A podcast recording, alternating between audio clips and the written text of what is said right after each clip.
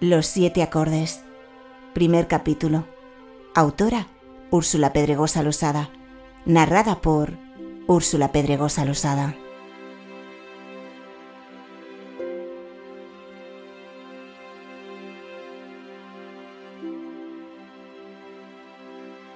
Norwich, mediados del siglo XIX. En aquellos días todo parecía en la más absoluta calma. Era como el preludio de una tormenta.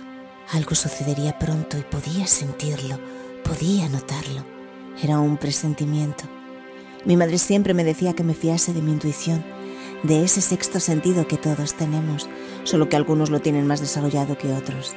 Aunque yo siempre he sido de carácter impulsivo y mi vida se podría decir que transcurría entre tormentas y días despejados. Vivimos en Norwich, en el condado de Norfolk. Norwich es una ciudad mercantil, grande y próspera. Nuestra hacienda está situada en los alrededores de la ciudad. Es un lugar tranquilo con verdes prados, la naturaleza, paz y tranquilidad en todo su esplendor y muchos árboles centenarios.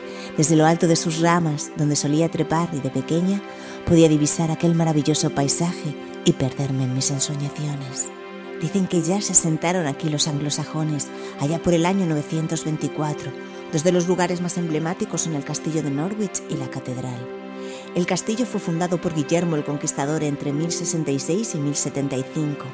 El castillo es utilizado como cárcel desde 1220, aunque creo que entre algunos de los planes de renovación entra en cambiar la actividad que hasta hoy se da en el castillo.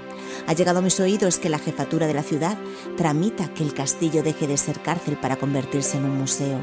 Eso me encantaría, pero hoy por hoy tan solo es un proyecto. Hay una estela de misterio histórico alrededor de él, algo que siempre ha llamado mi curiosidad. Otro lugar emblemático es la catedral.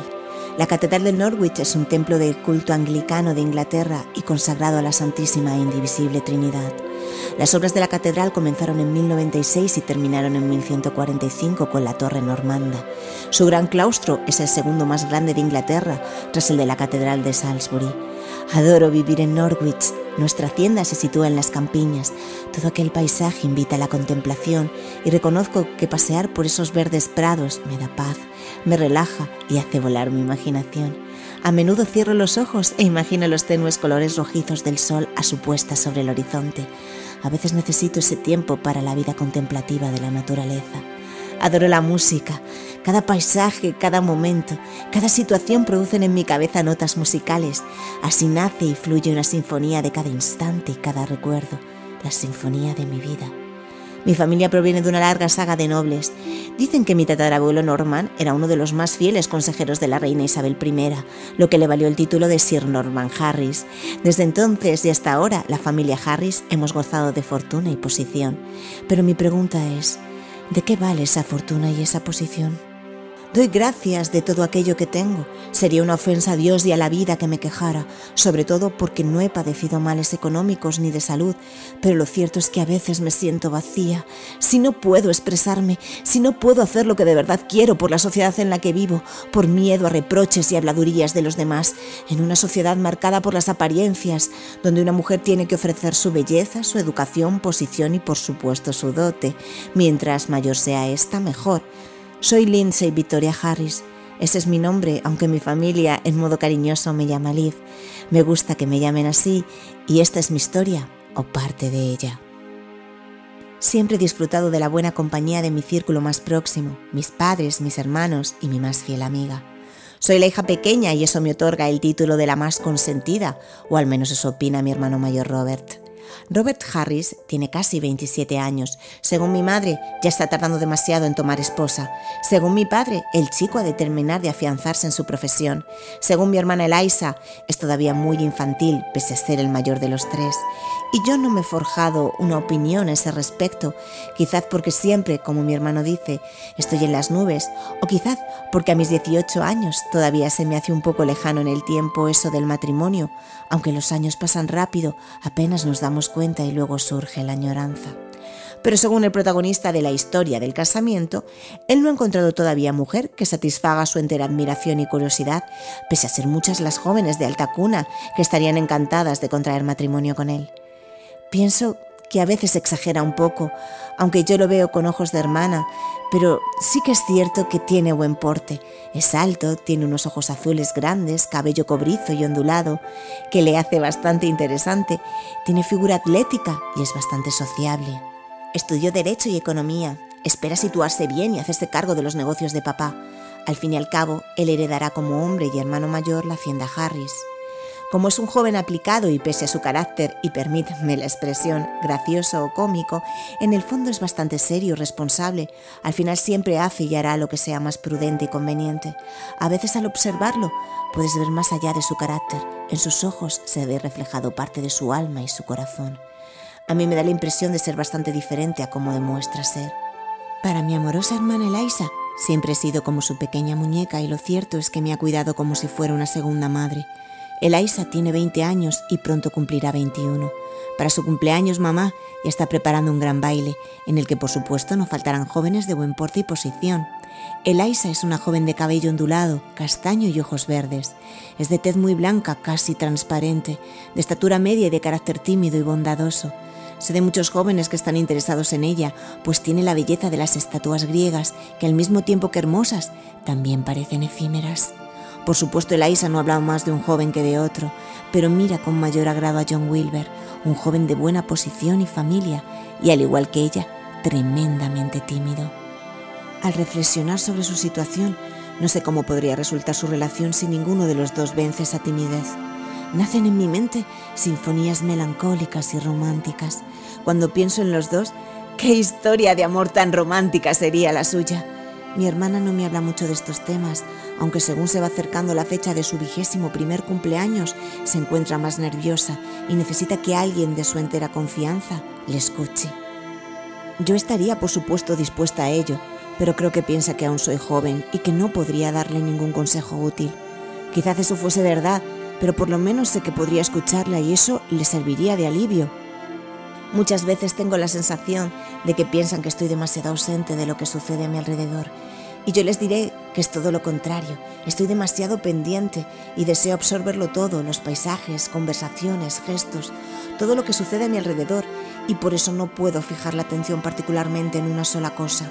Soy de visión de conjunto y créanme que al final todo se trata de tener una visión de conjunto para ver cómo los hechos aislados pueden fluir e influir en todo lo que nos rodea. También gozo de grandes amistades. La más querida de todas para mí es Julia Staton, una fiel amiga. Nos conocemos desde niñas y casi podemos leernos la mente la una a la otra. Su familia y la nuestra se conocen y tratan desde tiempos inmemoriales.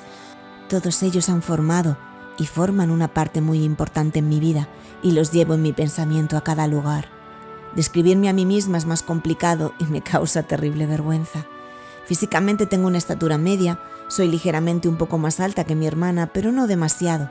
Mi cabello es claro y ondulado, y mis ojos son de color miel, con tonos ligeramente verdosos.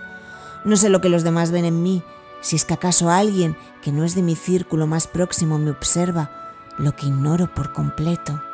Mi carácter es una confluencia de personalidad heredada y adquirida. Dicen que me cuesta concentrarme en algo determinado, aunque suelo entregarme en cuerpo y alma a aquello que de veras me fascina. A ello dedico casi todo mi tiempo, casi hasta desfallecer. Mis dos grandes debilidades son la música y el conocimiento, así que no presto demasiada atención a lo que no esté relacionado con esos temas. Según mi familia, soy impulsiva y emocionalmente voluble, con un alto grado de sentimientos de honorabilidad, libertad, igualdad y romanticismo. Soy pasional con todo lo que amo. También me enojo con facilidad si veo actitudes injustas. No me definiría con personalidad rebelde, aunque es verdad que a veces mantengo una lucha interna y he de admitir que en muchas ocasiones lloro de rabia e impotencia con las circunstancias que no puedo controlar. Desde mi niñez, todo aquello que me rodeaba llamaba mi atención. Tenía una curiosidad que muy pocas veces saciaba, siempre buscaba explicación a todo.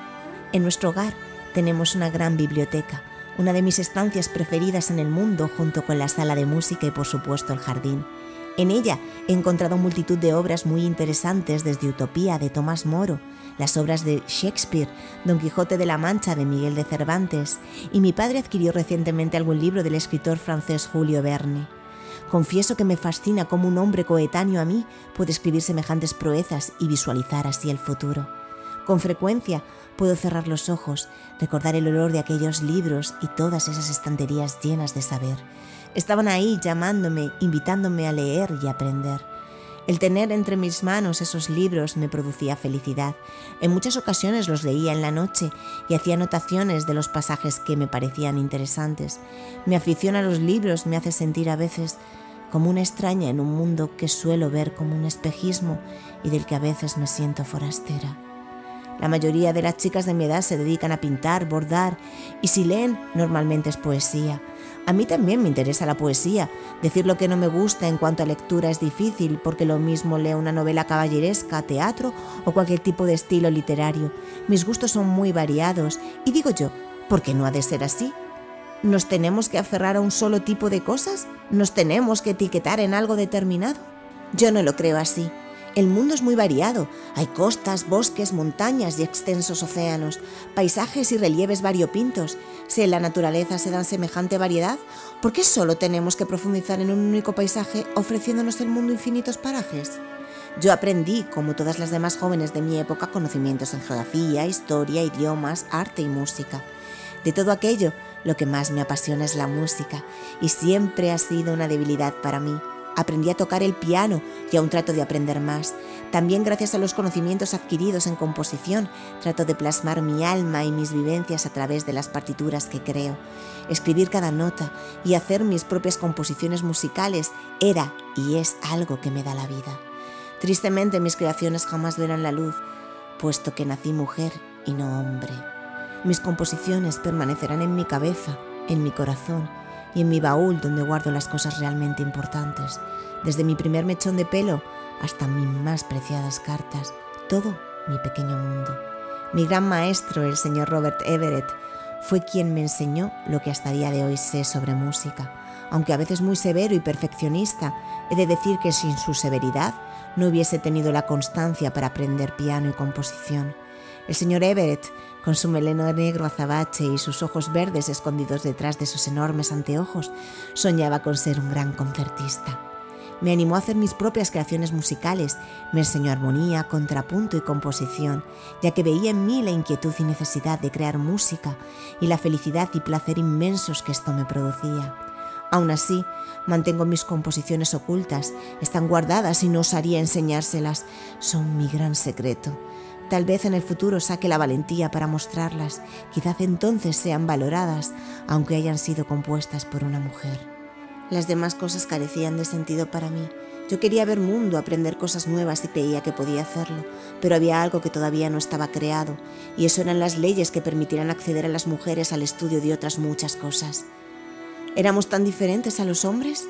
Muchas veces pensaba que, pese a tener una reina en el trono, la realidad de las mujeres era bastante triste pero tenía la esperanza de que eso cambiase algún día.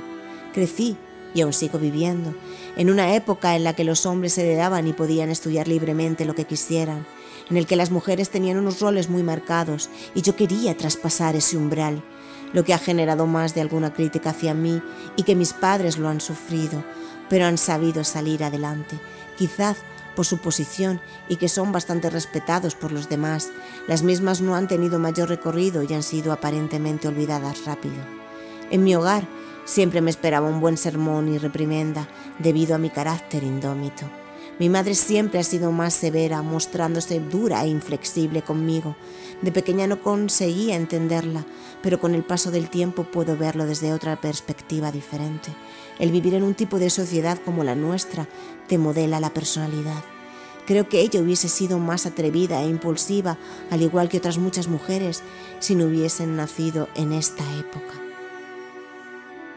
En mi padre siempre he encontrado más comprensión y apoyo cuando mi madre no se daba cuenta, me mostraba nuevos escritos de inventores, escritores, científicos y músicos. Él veía en mí esa pasión por el saber y explicar las cosas. Gracias a ello, hoy puedo gozar de un pensamiento crítico. Mi historia comienza en aquel verano de 1870, en una tarde de mediados de agosto.